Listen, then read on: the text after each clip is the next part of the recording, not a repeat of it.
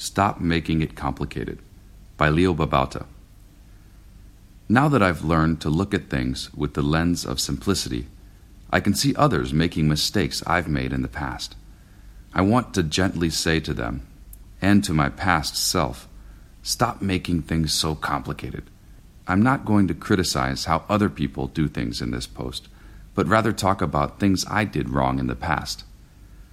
The biggest problem came when starting a new endeavor starting running, trying to get organized or productive, starting blogging, getting out of debt, even the act of simplifying. I'd always make things so complicated. Looking back on it, I either want to cringe or laugh. And yet, I know that life is a learning process, and those early mistakes helped me get to where I am now. Even now, I make tons of mistakes, learning as I go.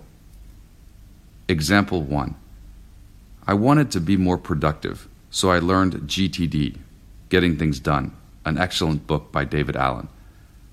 I bought tools that other GTDers recommended, set up a series of lists, tried out a couple dozen different software and paper approaches to lists.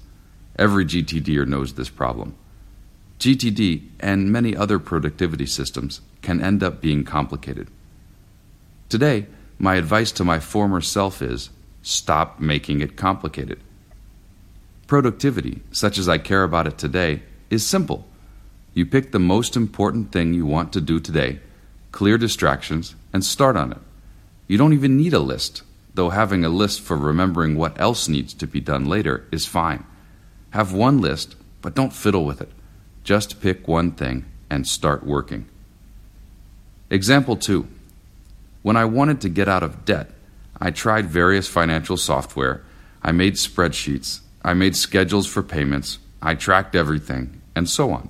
It was complicated, believe me. Now, I know it's simple. First, stop the unnecessary spending. I know, easier said than done, but once you learn to recognize it and stop your impulse urges, it's not complicated. Second, put everything you can to one debt at a time first creating an emergency fund of at least $500. Pay off that one debt, then pay off the next. Example 3. When I started blogging in January 2007, I looked at dozens of different blogging platforms, software, themes, ad platforms, ebooks, articles on every possible blogging topic. This is natural, as I was just learning the field. But today, I know it's simple. You pick a topic and write, then hit publish. Share your stuff via Twitter or Facebook if you like, but don't worry so much about that. Just write interesting and or useful stuff and people will find you eventually. Just write and publish. When you start something new, sure, there's a learning process, but also realize that while the learning is good, the doing doesn't have to be complicated at all. Find the simplest way to do things and just start doing. You'll learn by doing.